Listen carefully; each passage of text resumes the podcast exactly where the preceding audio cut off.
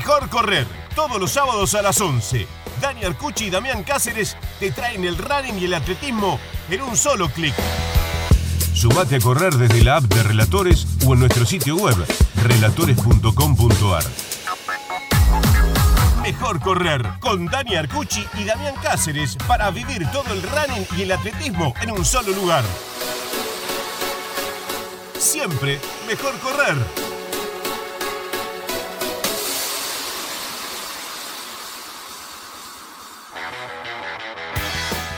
Muy buenos días, muy buenas tardes, muy buenas noches, porque a cualquier hora, en cualquier momento y en cualquier lugar, aunque la pista da mi querido, como viene en este caso, mejor correr. ¿Cómo estamos?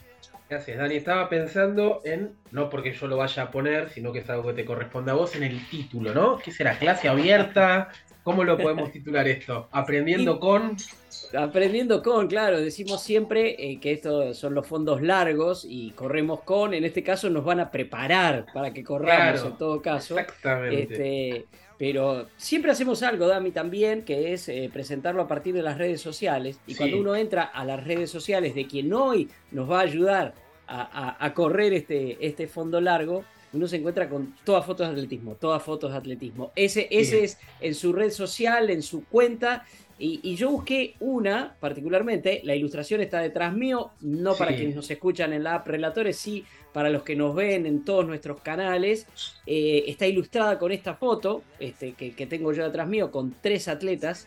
Eh, y un texto que si bien es circunstancial, coyuntural, de hace un tiempo, sí, habla del espíritu de esta persona. Escribió, ya pasaron unos días después de la participación de los velocistas en el Campeonato Iberoamericano de Atletismo la Nucia, Alicante, y más relajado quería compartir un análisis general. Me ha tocado a mí llevar adelante a estos tres grandísimos atletas, cada uno con su talento y gran potencial. Una experiencia genial y que superó ampliamente lo proyectado, un bronce en 400 metros con récord argentino, un bronce en 100 metros, hace 30 años que no ocurría, y una personal best en 100 femenino y finalista son breves momentos de regocijo que sirven para comprender que solo trabajo, trabajo y más trabajo nos trajeron hasta aquí. Valorar los sacrificios que cada uno de ellos y a su modo han hecho para este momento y entender que la recompensa vale la pena y por mucho agradecer a quienes nos han ayudado y acercar a quienes no han podido comprender el proceso. ¿Por qué digo que vale la pena este texto de arroba Javo Morillas, Javier Morillas, quien está con nosotros, y con la foto detrás eh, de Flor Lambolia, de eh, Lian La Regina y de Franco Florio? Porque está el espíritu de enseñar, el espíritu de acompañar, el espíritu de entrenar, el espíritu de difundir, el espíritu de agradecer y el espíritu de ir por más. Y creo que te definía, Javier. Por eso elegí este comienzo. Bienvenido a Mejor Correr. Un placer. Hola Dani, hola Damián, ¿cómo están? Bien, muchísimas gracias por invitarme a compartir un rato con ustedes, a, charlar de, como vos decías, de mi pasión. Generalmente vas a ver fotos de atletismo. Eh, y la verdad que, bueno, nada, estamos en un momento fantástico y, y plenos para poder compartir con, con la gente que le gusta, ¿no? Vos sabés que eh, por ahí arranco, yo quiero hablar después de tu historia, este, hay un punto que nos, que nos une de algún modo, este, hmm. por, alguna persona con la que compartí muchos momentos, eh, pero, pero quiero hablar de esto ahora, si, si te parece que es esa, esa rabiosa actualidad, eh, porque bueno, esto que vos escribiste fue después del iberoamericano, después vino el suramericano en Asunción, y se, está dando, se están dando estos resultados y estas cuestiones. y por qué? ¿Por qué te parece que está pasando, Javier? Mira, eh, nosotros tuvimos un par de factores importantes y cuando hablo de resultados no solamente hablo de los 3, 4, 5 chicos que entrenan conmigo, hablo también sumando eh, a Tomás Gondino, que es una futura estrella, eh, a Bruno de Genaro, el chico de La Pampa que corre los 400 metros con vallas. Creo que se dieron un, un montón de situaciones después de la pandemia y en la pandemia que a la larga nos terminan ayudando a crecer.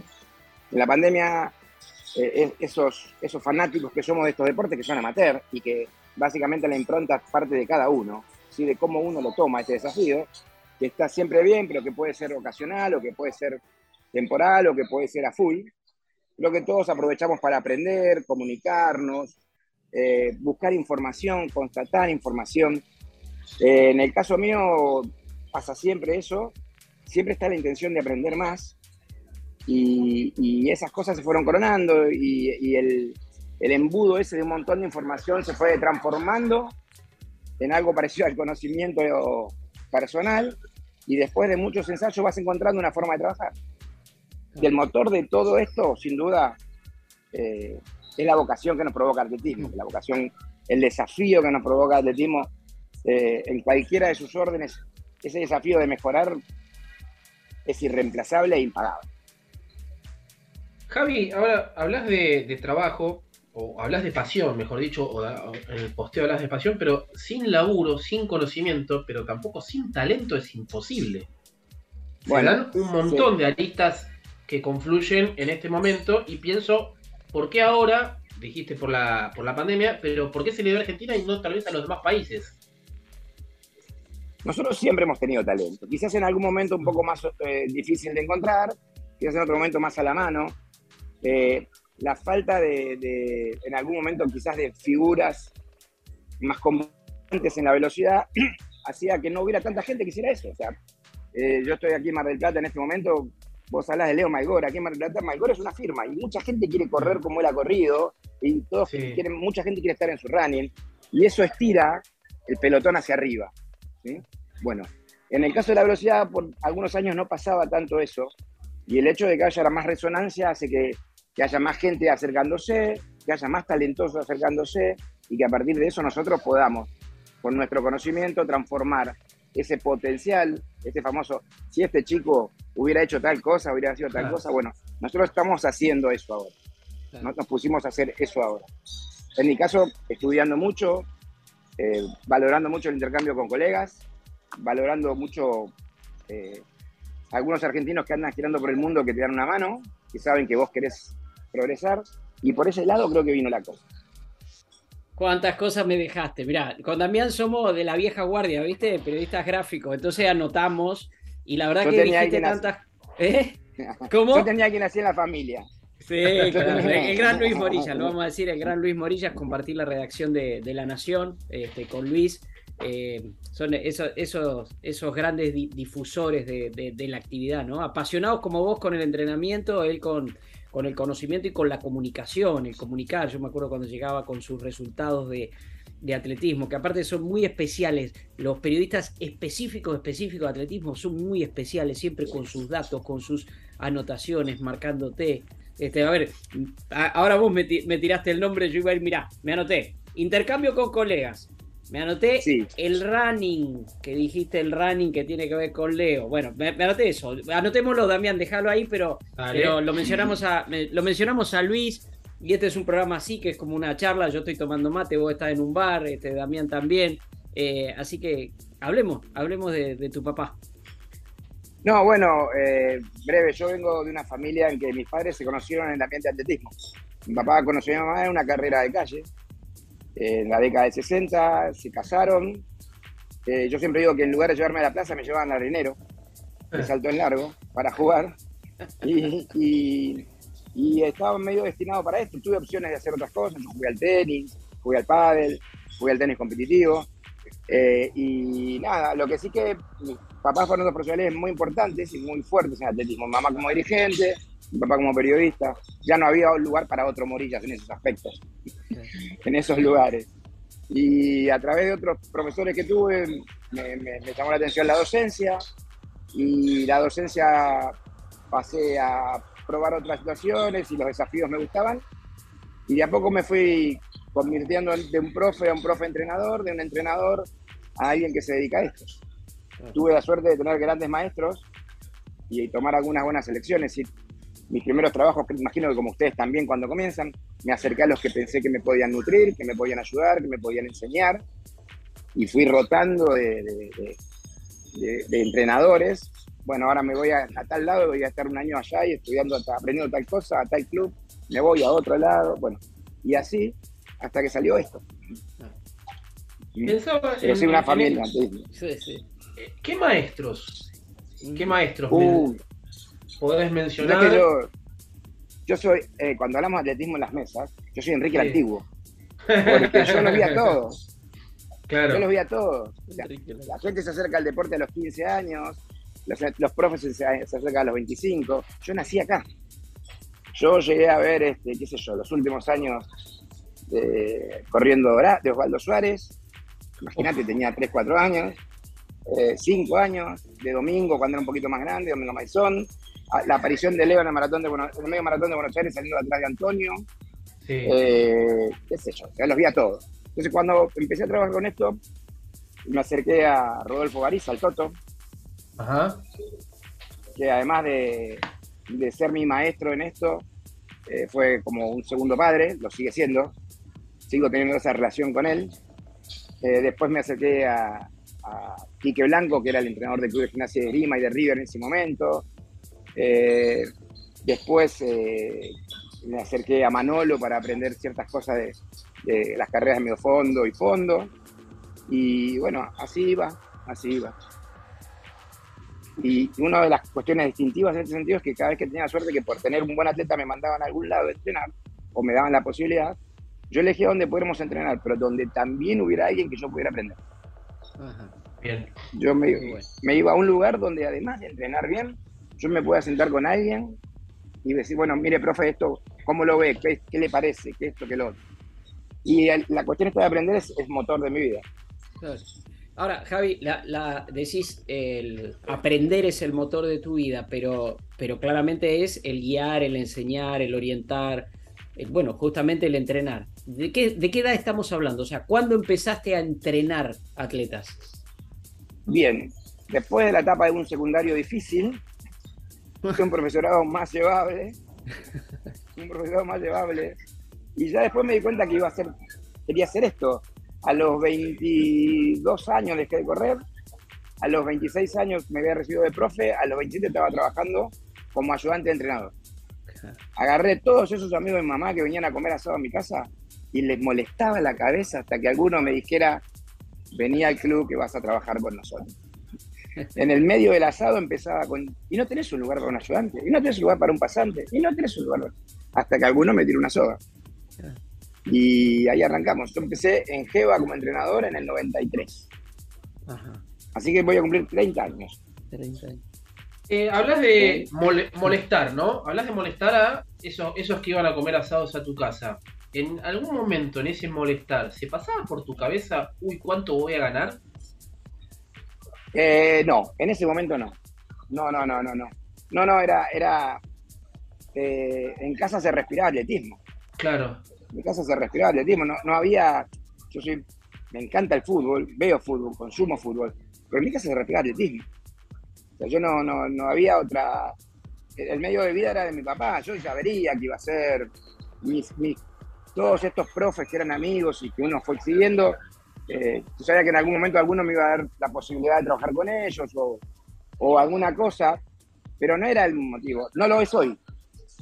Ah. no lo es hoy, ¿eh? no lo soy. Sí, que me gustaría como cualquiera estar mejor económicamente, sin duda, pero yo no, cuando Franco corre en 10-11, yo no pienso ¿qué, me va a mejorar a mí económicamente, ¿Qué, qué posición social me va a dar a mí.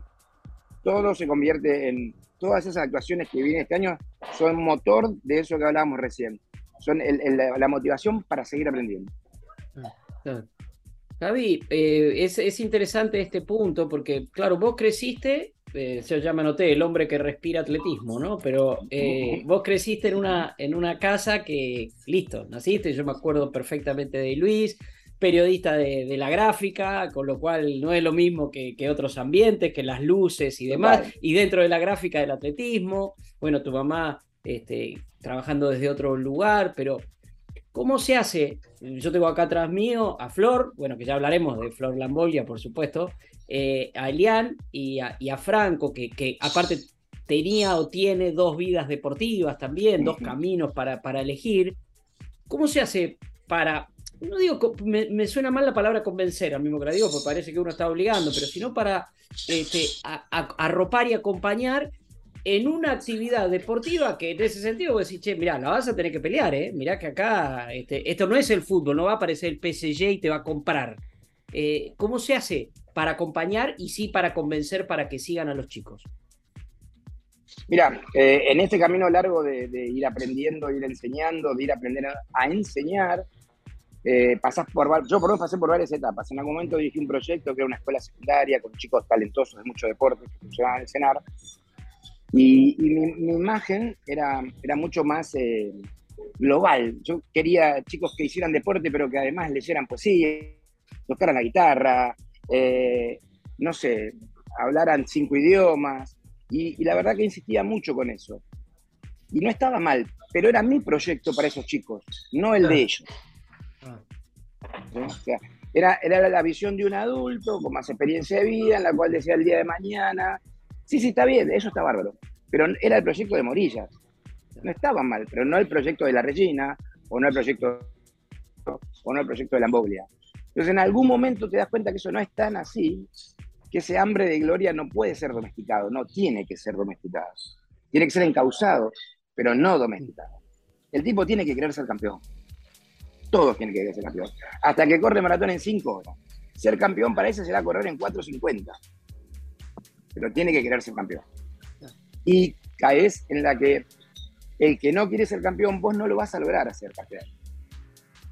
Eh, no hay forma de que un externo, un entrenador, un guía, logre algo que el, deportista no quiera.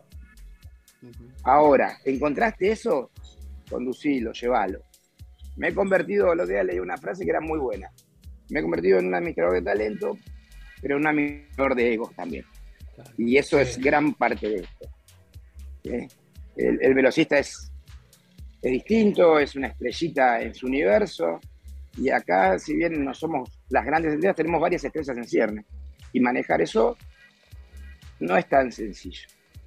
Creo que tengo una buena administración de, personalidades, compartiendo, eh, divirtiéndome con ellos y poniendo mucha cara de, esto así no va a ser cuando es necesario. Jugaste al tenis. Decí que jugaste al tenis. En el club, en el club italiano. ¿Se puede comparar a un tenista con un velocista en cuanto a eso del ego? Sí, sí, sí. El deporte, por ahí no está bien que uno lo diga, el deporte individual se basa en ego.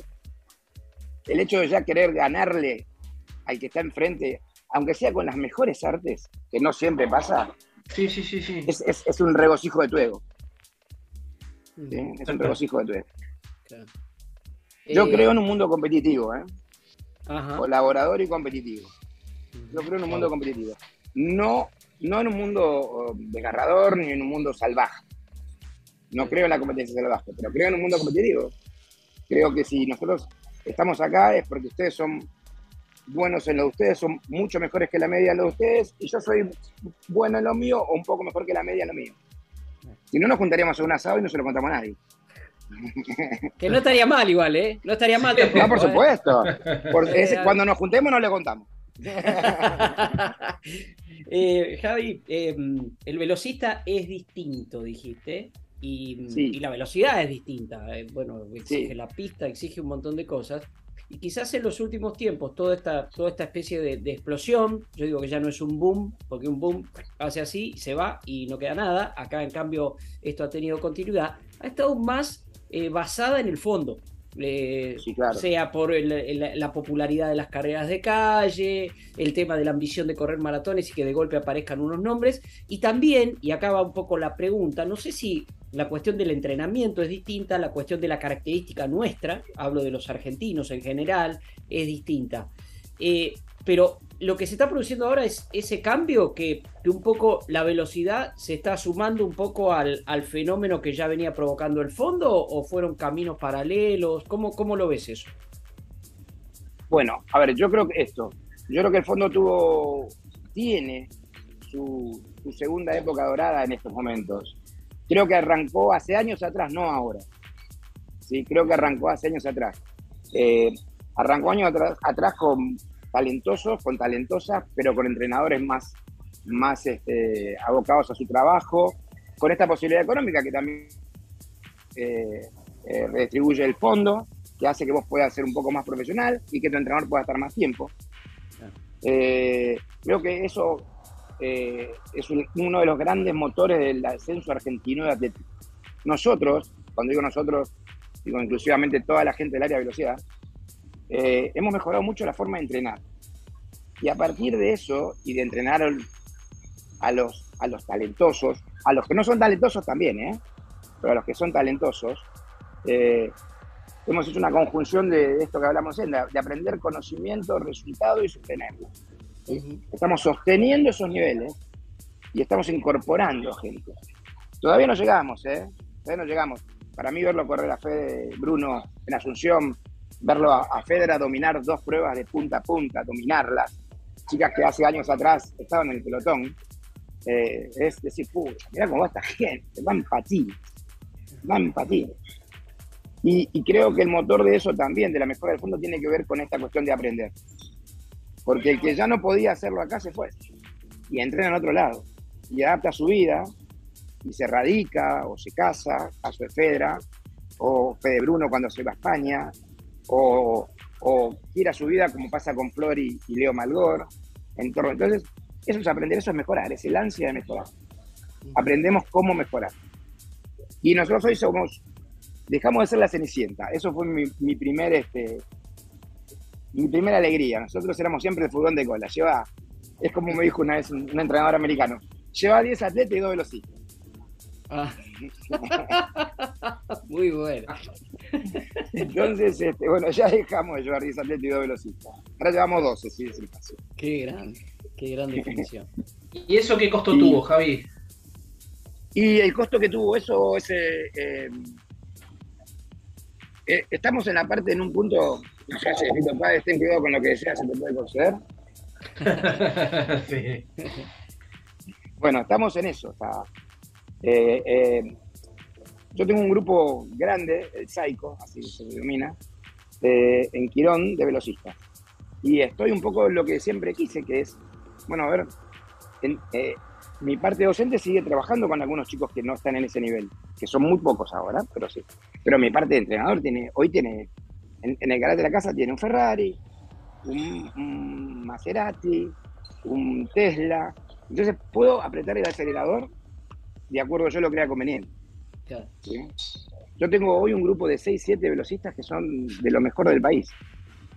Bueno, a partir de eso me manda mucha más atención. El costo tiene que ver con dejar otras cosas también desde mi lugar, otro tipo de trabajos, y, tiene mucho que ver con la cabeza. O sea, me tomo las cosas de otra forma, trato de, leer otro tipo de libros, además de los de... En mi casa vos entrás, hay 20 libros, 19 y medio son de entrenamiento. Sí, me imagino. Entonces ahora, qué sé yo, leí de vuelta al principito hace unos meses, ¿entendés? Como para bajar a lo más básico de la capacidad de desarrollo de la imaginación, de, proyectar otras cosas un ratito y después volver. claro. Pero pero los costos son esos. Y vuelvo, te digo, encontré, tengo ese, armé ese grupo en lo cual por suerte están todos jugados a la misma. Estamos charlando con Javier Morillas, arroba Javo Morillas en, Instagram, eh, síganlo por allí. Yo, mirá, para que veas que no te miento, ¿eh? Mirá, mirá, a ver, a ver, vamos tomando nota. Ahí no me toma, no me toma, ahí me toma, ahí está. Hizo los deberes. No, no, no, no, que, no, no hice los deberes, estos son los apuntes de lo que vas diciendo. De verdad que ¿Sabes qué pienso, Dani? ¿Sabes, en qué pienso? En aquella charla que tuvimos en Celket hace unos años. Sí. Bueno, esto hay, que repetirlo de otra forma y simplemente sentarse a escuchar. Sí, sí, totalmente. ¿Vos eh, invitar colegas, invitar colegas. esa charla a la que hace referencia Damián, eh, juntamos en su momento, ya hace un montón, este, a ¿cómo se llama? Ay Dios. Luis Migueles, Leo Malgor. A Luis, Miguel, a Leo Malgor, al Indio Cortine y Antonio Silio. Este, ah. y era un poco hablar de que. Los cuatro fantásticos te bueno, y era, era las ganas de, promover, y yo te digo, me, llené de, apuntes, pero bueno, vamos a ir a hacer una pequeña pausa ahora, después de cosas que me anoté, que tienen que ver con nombres propios. No me pasó inadvertido que dentro del grupo de Quirón tenés un grupo que se llama Psycho. Este, no me pasó inadvertido para nada, para nada. Y bueno, y como sos un hombre de pista, imagino que la música, no sé cómo usarán la música los chicos, pero la usan para qué, para motivarse antes de correr, vos mismo la usás. Sí, sí, yo eh, en una época daba clase en un colegio. de chicas. Un colegio hermoso, me encantaba laburar ahí, con muy buenos valores. Daba atletismo, obviamente. Yo llegaba al colegio eh, en mi gol, viejo gagás, escuchando Nirvana. Ahí está. Me bajaba con la moto a todo lo que daba y arrancaba. ¡Vamos, chica, vamos, vamos! Así usamos la música. Muy bien. Bueno, vamos a escuchar un poco de Nirvana entonces. Vamos a escuchar un poco de Nirvana ahora y, seguimos charlando con Javier Morillas que nos está dando una, una clase, lo digo con, todo respeto y no lo dejo que retruque. Eh, ya volvemos con más Mejor Correr. Ya volvemos. Mejor Correr. Daniel Cucci, Damián Cáceres.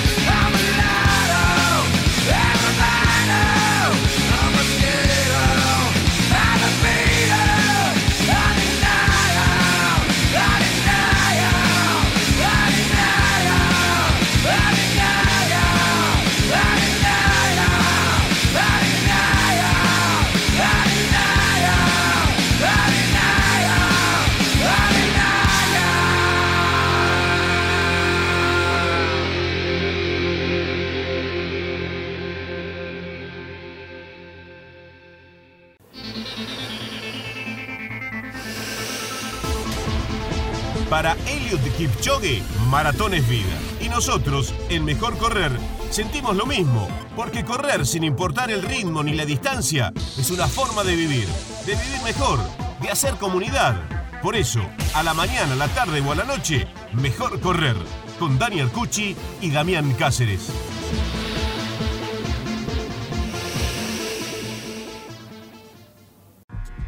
Y aquí seguimos en eh, Mejor Correr, charlando con Javier Morillas, arroba Javo Morillas, entrenador, entre otros, de estos nenes que tengo acá atrás, y Flor Lamboglia, Lian La Regina, Franco Florio. Y, me gustaría meterme con nombres propios, pero recién tiraste una frase en, la primera parte de la charla que es que tenemos un Ferrari, un Maserati en el garage. Este, eh, a ver, vamos, vamos a hablar de, de, nombres propios. Y voy a empezar, voy a empezar por Flor.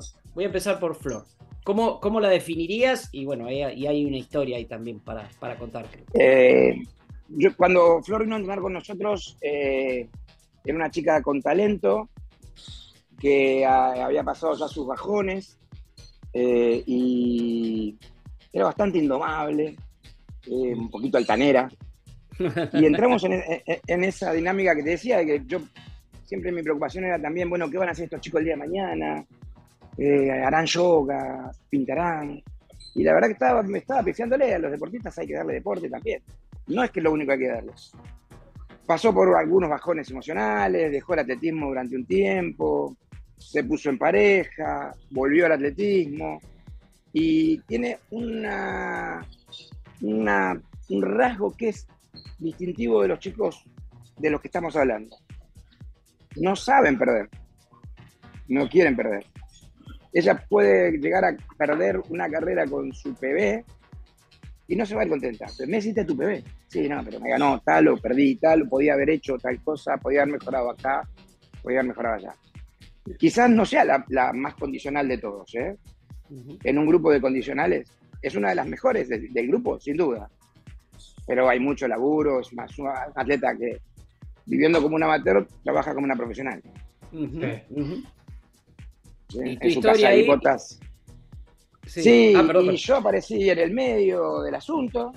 Eh, difícil, porque eh, era mezclar demasiadas cosas. Eh, yo llevo 10 años en pareja con Flor.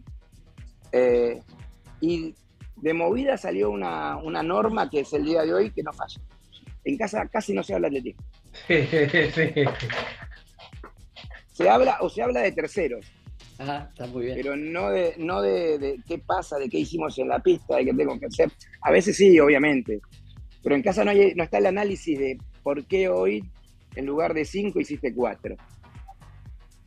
¿Por qué hoy en lugar de tres me mandaste a hacer cinco? No, no, no, no, no. Esa discusión termina cuando salimos allá.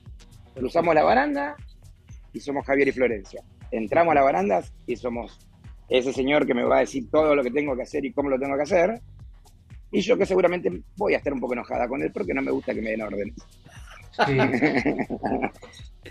y, así resultó. Y así resulta. Y así resulta. Creo que también eh, uno de los aprendizajes fue aprender a desafiar a los atletas y a que ellos se desafíen. Desafiarlos en, el margen de una lógica, pero desafiarlos y desafiarlos que ellos mismos se desafíen a sí mismos. Javi, me, quedó ahí pendiente, mientras hablábamos del desarrollo, de la pandemia, de la pasión, hace poco se cumplieron cuatro años de los Juegos Olímpicos de la Juventud de Buenos Aires. Sí. quedaron las, dos pistas del parque para el atletismo, hablo puntualmente. Pero, sí. ¿para qué sirvieron específicamente? Bueno, eh, a ver, eh, la evaluación que yo haría personal de los juegos no es la mejor, ¿eh? No es la mejor. No, me refiero a, cómo fue el proceso, sino a, qué quedó. Sí. ¿Sí? Eh, tenemos un tanque deportivo como es Sacia, ¿sí? Eh, que quedó de los Juegos Olímpicos de la Juventud en cuanto a rendimiento. Sí. Pero no tenemos una masa crítica mucho más grande de la que teníamos antes de los Juegos. Nos incorporó mucha más gente. La gente que se incorporó se incorporó momentáneamente. Sí y, no ha permanecido o, no ha generado en nuestro deporte. Esto que vos preguntabas de en qué momento había una alternativa económica a mi trabajo, a mí no me pasa, pero no es obligación que a los demás les pase. Claro. Entonces, eh, eh, la gente era golondrina, venía hasta un tiempo, tenías un chico que te iba bien, el chico se quedaba afuera, nos íbamos a casa y no volvíamos más. Yo alguna vez con un dirigente, no de atletismo, sino de, en ese momento del Lenar, me decía, no, que la tarea que estamos haciendo, que fue faraónica, eh, de evaluación y todo, va a ser buenísima, porque yo, le dije, mira, disculpame, yo pienso otra cosa. Yo creo que los atletas que nos van a representar en los Juegos Olímpicos de 2018 ya están. Y son de los entrenadores que ya están en el atletismo. Son de los 5, 7, 10 locos que estamos en el atletismo. Dicho y hecho. la mayoría de los chicos salieron de Gustavo Osorio, el hijo que ya estaba, él ya estaba antes con Brian, de Leo Malgor, que ya estaba, de Hugo Gómez, que ya estaba, de, un grupo de plantel de entrenadores que ya estaban. ¿Por qué no, no quedó algo mejor? Creo que también la situación general era difícil y encima te agarra la pandemia al año y medio que aquel que estaba con dudas se fue a la casa a dormir. Claro. Eh, eh, creo que es eso. En cuanto a, la situación que dejó, nos dejó dos pistas hermosas en Roca, eh, de primer nivel, que siempre nos faltan cinco para Mango. Que las pistas son buenísimas, pero que no se llegó a hacer de tribuna, estadio. Eh, entonces, vos era correr al Roca, es como correr en la base Marambio. Sí, Hay viento 25 horas al día, ahí nace el viento, como decía el bambino. está, cerca. Al lado, claro, sí, cerquita. Y, y, pasa eso, entonces eh, se hace complejo. Eh, en nuestro país se han hecho muchas pistas, por suerte, no muchas y muchas, pero se han hecho gran cantidad de pistas porque siempre pedíamos pistas, pero nos quedamos sin infraestructura. Vas a encontrar una pista en un lugar en el medio de la nada. Entonces, no es aprovechable. Javier, en, este mismo contexto, que es justamente la, continuidad, el, bueno, se, encuentra este diamante y cómo pulirlo, yo sigo con mi idea de los nombres propios y voy a Franco, a Franco Florio. A ver, porque es un caso, él, tiene opciones ahí. bueno, ¿cómo es? Yo creo que yo creo que la mayoría de estos chicos que tengo en este grupo tienen opciones. Por eso tienen familias, a, casi todos tienen familias que acompañan. Eh, y el que no tenía opción correr, tenía opción en el caso de Franco eh, jugar al rugby, como todos sabemos. A Flor le faltan 10 materias para recibirse. Tengo dos chicas que estudian bioingeniería, eh, otra que estudia medicina, cuando antes el techo nuestro era estudiar educación física. entonces tienen opciones, ellos eligen quedarse. Y ellos eligen quedarse de esta forma, que tiene que ver con trabajo, compromiso, seriedad, rendimiento. ¿Mm? Eh, Franco tenía la opción de, como todos saben, de jugar al rugby. Y ahí está, volvemos al rango distintivo que tiene Flor, que tiene Franco también. Son tipos que no saben perder. Aprenden a perder, pero no saben perder. ¿eh? Esta historia de los chicos hay que enseñarle a competir y en la competencia hay que enseñarle a perder, a ganar y a perder. Pero en ese orden. A ganar y a perder. Franco no sabe perder, no, no, no, Y si pierde, va a salir con una sonrisa, pero por dentro, eh, a puñalazos. Y eh, la cabeza de Franco es fuertísima. Un tipo con una cabeza de otro planeta. Ahora, tenés que direccionarla. Sí, sí. Claro. Porque esa cabeza tan potente puede salir por cualquier lado. Entonces lo mío es eh, eh, administrar eso. Si yo sé que viene en una época que está cansado y yo quiero que haga tres, le digo, vamos a hacer cinco. No, cinco no, estoy cansado. No, tenemos cinco. No, no, hagamos tres, me dice. Bueno, está bien, tienes razón, hagamos tres. y ahí va. Y así va, es un trabajo de todos los días. Trabajo de todos los días. Que no, que no escuche el programa, que no escuche este programa, porque si no ya te va, ya te va a pescar la, el secreto. No, ya en este momento en el que él se está transformando, que ya dejó de ser una promesa para convertirse en una realidad, parte del laburo vino por ahí también. ¿eh? Ya no hay problema, ya si mira, Franco, date cuenta que durante un año y medio yo hacía esto. Ahora ya no se puede. Claro. No puedo engañar a, no puedo engañar al tipo que quiere correr la final de los Juegos Olímpicos. Sí, sí. No puedo engañar al tipo ¿Es posible eso? Si él la otra vez dijo que si yo no creyera que puedo correr abajo de 10 segundos, no estaría acá. Oh. Eh, yo creo que, que sí, que no sé si, si, si, abajo, si la final olímpica, los 10, abajo 10 segundos, pero vamos a las 12, enterito, enterito. Y ya no es eh, sin pausa, pero sin prisa, es con prisa y con pausa. Muy bien, muy bien. Eh, es buena, es buena, es buena, porque yo te iba a preguntar el objetivo y ahí, ahí lo, lo respondiste. Eh, paso al otro, al, chico de la gorrita para atrás. Ah. Este, yo, creo que a veces, a veces, no sabes que yo creo que la, la, identidad, viste que la gente construye su, su identidad y su personaje. Eh, y bueno, uno lo ve a Lian con esa gorrita para atrás y ya es un personaje en sí mismo. Este, pero ¿cómo es? ¿Cómo es Elian La Regina? Y Elian es eh, eh, otro que no entiende perder. es un, date cuenta que es un rasgo distintivo. Estos chicos pasan mucho tiempo juntos, viajan juntos, entrenan juntos, vamos a comer juntos todos. Eh, en el viaje, cuando viajan en equipo, no son los más sociables. Ah. Se llevan su play y no salen de la habitación. Entonces, tener dos enfoques de visión. El primero es los chicos son unos cortados, entre comillas. Y el segundo, me llevo la play porque no quiero ir a ningún lado porque yo vine a competir. Son muy competitivos en eso. Y cuando se, se, se, chusean es cuando la play, es terrible. Yo preferiría que suban un, un ring y se agarren a tropazo. que, descarguen que descarguen en el ring, porque además la, la historia esta no, no, no, es que empiece y termina cuando es en un partido de play, en la pista, cuando estamos en un ejercicio. Es tres, cuatro días. ¿Te acordás del partido aquel que te gané a la play?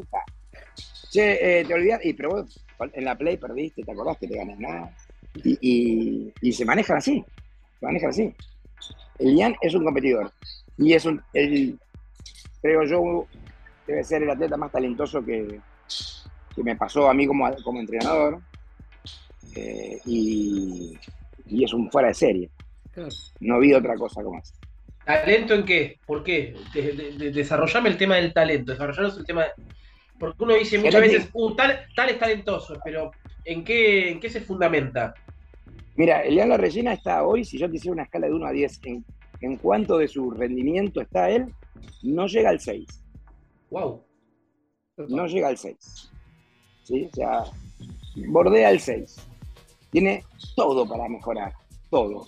Cuando te digo todo, te digo su capacidad cognitiva, te digo su técnica de carrera, te digo su actitud a veces para entrenar, eh, te digo casi todo. Ese chico es... Eh, ahora bien, volvemos a lo que te decía antes. Cualquier entrenador diría, no, es lo más grande que vi. Sí, yo te digo que sí, es de lo más, de lo más grande que vi. Pero está inserto en un grupo de todos los más grandes que vi. Eso hace que Lean no pueda salirse de, la consideración general, que él no pueda creer que es Messi. Porque yo puedo ser Messi, pero tengo Mbappé, claro. tengo a Haaland en el mismo grupo, en el mismo lugar que vos. Sí, vos sos Messi, pero mira que están estos muchachos al lado. Y es un, ya te digo, es un 6 lo que rinde de lo que él pudiera rendir. Si nosotros logramos, es a veces el que me cuesta un poco enfocar más, es el interior, tiene otra, empezó de grande, pero en cuanto lo pones, lo enfocas eh, y cuando ve la pista se convierte en todo lo que, tiene que ser un atleta. A los tres le vas a ganar, le podés ganar, ¿eh? pero vas a tener que ganarle por mucho. Si vas a llegar al pecho con cualquiera de ellos, te van a ganar, no pierdas duda. Javi, eh, en esto de los nombres propios, hay un nombre propio pero colectivo. ¿Qué es Quirón? ¿Qué es Quirón para vos? Y Quirón es. Eh, yo te nombraba hace un rato a, Rodolfo el Toto Bariza. Sí. Un, segundo padre, un entrenador que, como todos los que hacen, han generado polémica en su momento. Eh, es la verdad. Y en mi caso es una figura muy importante, más allá de mis viejos. Eh, nosotros estábamos en Ferro, en la década del 80, 90, eh, a principios de los 2000, Ferro quiebra, la época de la salida de Leiden, Ferro desciende en fútbol, se maneja medio mal, qué sé yo, o se maneja de otra forma. nosotros seguimos usando por una cuestión de, de, respeto y agradecimiento, porque Ferro nos trató siempre muy bien, en la marca Ferro. Llegó un momento que ya, eso lo solventaba Rodolfo, sobre todo, mantenimiento del club lo solventaba Rodolfo Gariza, y lo solventaba yo, y otros profes. No momento que bueno, la casa, ¿no? La filantropía es una cosa y esto es totalmente distinto. Creeremos nuestro propio club, tenemos nuestro propio grupo, busquemos una forma de financiarnos, de ayudar a los chicos y, eh, nos juntamos con Daniel Silveira, que fuera otro era presidente de la federación. Bueno, y, apasionado, apasionado del atletismo, atleta máster, y, armamos esto con el viejo, Barisa Morilla Silveira, y echamos a rodar Quirón. Mi duda era salir de Ferro, que ya era un nombre, pasar a ser un grupito de gente que le gustaba el atletismo, que los chicos se motivaran. Y hace 10 años que ganamos la Copa de Clubes. Claro. Hace, tan mal no nos fue. no. ¿Qué, les falta para ser mejores? Aún mejores. Eh, los clubes en atletismo son, son situaciones raras. El sistema de clubes desapareció del atletismo. Los clubes grandes ya no tienen atletismo. Los clubes grandes solamente eh, mantienen, generalmente mantienen deportes que sean autosustentables o que, o que otorguen una masa de socios importantes. No pasa hoy por hoy con el atletismo. No pasa y no va a pasar porque van a estar los locos como yo que no pueden entrenar a 50 personas. Tienen que entrenar a los 5, 7, 10 que están arriba. Eh, no pasa con los sponsors también, porque es mucho más redituable para tu empresa poner una, publicidad en la carrera de calle. Claro. Y, no en Franco que pasa 10 segundos delante de la cámara cada tanto. Claro. Y, las empresas por ahí no entienden. Hay, hay una empresa que no voy a nombrar que me dijo el otro día, que le dijo a quien hace nuestros trámites, a quien nos representa, eh, ninguno de esos va a llegar a la final de José Luis. Wow. A, nosotros nos convierte eso en, combustible. combustible. ¿Me entendés? Eh, como si el objetivo de todo solamente fuera eso, ¿no? Claro. O sea, de esa, de esa visión solamente Usain Bolt correría. Lo demás no iría Claro. Claro. Eh, bueno, y, y, con Quirón estamos en eso. Somos un grupo de profes, todos fuimos uno alumno del otro, del más grande. Ahora están los fueron mis alumnos, mis atletas. Y, me toca a mí conducirlos porque soy el más viejo. Y, tenemos un nivel de, de atletismo bastante alto para nuestro país, se ha convertido como un estándar y mantenemos esos estándar. Eh, Javi, vos sabés que, dijiste varias cosas acá otra vez que, derivan. Este, dijiste, bueno, eh, polémico es el que hace, ¿no? Eh, refiriéndote un poco a, tu maestro. Y antes, cuando comenzamos, y yo te dije que me lo había anotado y me lo anoté, que dijiste intercambio entre colegas. Y a veces, esto de, polémico es el que hace. Yo escucho, nosotros escuchamos con Damián críticas a entrenadores que, por ahí nosotros personalmente queremos mucho y, valoramos profesionalmente, pero que son criticados y no, mirá, la figura quiere figurar y qué sé yo. Oh. ¿Cómo se hace para, para, para, unir esto, esto de que vos dijiste el intercambio entre colegas? ¿Y cómo lo vivís vos eso, el intercambio entre colegas? Lo nombraste vos a Leo, al queridísimo Leo Malgor, que es alguien que yo creo que entendió que, tenía que ver para que entrenar, que tenía que comunicar, que tenía que ir a, y plantar árboles en la pista de Mar de Plata, por ejemplo, que es lo que hace, pintar las tablas, este. ¿Cómo, lo haces vos eso del intercambio? ¿Y cómo se dejan los egos de lado también? Leo es un multitasking, es un, es un entrenador multitasking, está en todo. Multimedia, multitasking. Eh, está en todo porque la situación lo puso en esa. Y si no era que él se hiciera cargo de un montón de cosas, no había quien. Bueno, nosotros tratamos de que no nos pase eso. Yo trato de que no me pase. Yo tengo en el club un dirigente que es el que se encarga de X cosas, tengo una, una, señora que se encarga, una persona que se encarga de representar a los chicos con las empresas, que se encarga de eso. Tratamos de organizar toda esa desorganización hermosa que nos llevó hasta acá, pero ahora necesitamos, necesitamos poder hacerlo de otra forma. En cuanto a los colegas, es un medio chico, es un medio difícil. Mm. Pueblo Chico, Infierno Grande. Eh, no es sencillo. Yo en, lo personal no tengo problema con, con escuchar a todos. No tengo problema escuchar a todos. Sí, por ahí no sé si me, esto creo que es algo que debo mejorar, me acerco a todos, me acerco a la mayoría. Yo cuento mi versión, cuento lo que hago sin esconder nada y, te lo cuento, te lo muestro, te lo, tengo documentado. Si me querés escuchar, bárbaro. Si me vas a, hacer una crítica constructiva, también bárbaro. Y, y si vas a pasar una crítica por la crítica en sí, no te escucho. Sí tengo la posibilidad, esto que te decía, que cuando viajo trato de relacionarme con gente, de aprender mucho de gente que también está afuera. Tengo conocidos amigos entrenadores en Brasil, conocidos amigos entrenadores en Chile, conocidos amigos entrenadores en Bélgica, conocidos amigos entrenadores de Estados Unidos. Y si bien trato de aprender de los colegas que están cerca mío, me vinculo mucho con ellos. Mi proyecto de entrenamiento con el grupo grande para el año que viene pasa por ir a trabajar a uno de esos lugares, que es Bélgica.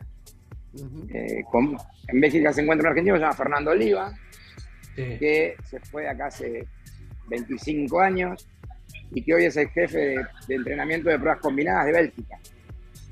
Eh, digo que sabe un montón, que tiene un montón de experiencia, un montón de conocimiento, un montón de ciencia, que es lo que nos falta a nosotros, ciencia, y que está muy abierto a mentir a su país, obviamente. Le llevo bizcochito, le llevo alfajores de leche para que sienta más. Cosa de que, aunque sea por un ratito, diga, ¿cómo extraño la Argentina? Y, y aprovecho y ahí me mando. Abro la puerta con eso y después me, me, instalo. y, y, es eso. Después pasa lo, lo que pasa con, con otros. Que es, es, acá gana uno solo y el entrenador es uno solo y eso a veces genera actuaciones incómodas o celos. Eh, Leo es un trabajador de atletismo. Leo es lo que yo creo en gran parte, hablemos específicamente de la pista, lo que un entrenador tiene que ser. Yo digo que yo respiro atletismo, él respira, come y duerme atletismo. desde mi lugar es eso. Es, eh, puedo no coincidir con alguna cuestión, sin duda, pero si vos sos un ocasional, una golondrina, no me vengas a hablar de él. No, no, no te lo permito. No te lo permito. Me levanto y me voy. Quedo como, como una persona poco simpática, no tengo ningún problema. Me levanto y me voy. ¿Te ha pasado? Sí, sí, me ha pasado mucho. Sí, sí, sí. Sí, yo vengo del, del, riñón del bilardo del atletismo, que era Rodolfo Ariza. Claro. Un tipo sumamente, para afuera era sumamente polémico. Para nosotros era el entrenador, el Toto, el papá, el que te decía que hablo, cómo hablar con las chicas cuando tenía 14 años, 15 años. Eh, el que, el que te, con el que hablabas el día que te ibas a casar. Che, mira, te quiero contar algo. ¿Vos qué opinás? ¿Entendés? O con el, con el que hablabas el día que ibas a tener una pareja, tengo que contarte algo, si me parece que me estoy por separar. Javi, tu, definición de Bariza es una gran definición de Bilardo. Tuve el privilegio de conocerlo mucho a Carlos, de lo conozco muchísimo, y es así. Para afuera podía ser un ogro polémico, para adentro era esa persona que se ocupaba personalmente de todo. Basta ver, imagino que Bariza igual, cualquier jugador de cualquier etapa que tenía un problema, el primero que apareciera era Carlos Bilardo. fíjense la foto, ¿eh? Fíjense la foto. Siempre, siempre, siempre, ha estado peleado con Maradona. Cuando Maradona cayó preso, el primero que apareció fue Bilardo. Cuando a Goico lo estaban matando en un programa de televisión, el primero que apareció fue Bilardo. Imagino a Bariza así. Permitime la última, Javi, me quedaría horas y seguramente haremos un segundo programa. La verdad que da gusto escucharte. Eh, creo que eso es el hombre indicado, aunque lo tuyo es, bueno, lo está viendo, la pista y la velocidad. Eso es una especie de con Damián eh, que luchamos siempre y que tiene que ver con este fenómeno, el fenómeno del running. ¿Le sirve el running atletismo al atletismo? ¿De qué manera le puede servir el running al atletismo? A ver, yo básicamente arranco siendo un docente. Como docente, toda actividad física para mí es fundamental para la gente. O sea, me encantaría cosas que no puedo poder transmitir. Che, loco, lárguense a correr, lárguense a caminar, lárguense a remar, lárguense a lo que sea. Anda a comprar el pan más lejos si podés. El running como otra herramienta es buenísima. No es buena, es buenísima. ¿sí? Eh, y además le agrega condimentos que a nosotros nos faltan, que tiene que ver esta cuestión de grupo, esta cuestión de compartir, esta cuestión de identificarse eh, entre sí. El atleta de pista generalmente se entrena con su, se identifica con su entrenador. Claro. Bueno, eso es fantástico. Ahora bien, enfoquemos cada cosa en su lugar. El atleta que se identifica con el entrenador tiene un lugar, el atleta que se identifica con un grupo tiene un lugar, el finisher tiene un lugar, el corredor del running tiene un lugar, y todos son importantes. Todos son importantes. ¿Sí? Para mí, seguramente uno es más importante que otro, y para vos, Damián, otro será más importante que otro, allá que todos son importantes, y para el señor que está en su casa también. No, no, hay, no es que no hay lugar para todos, hay lugar para todos.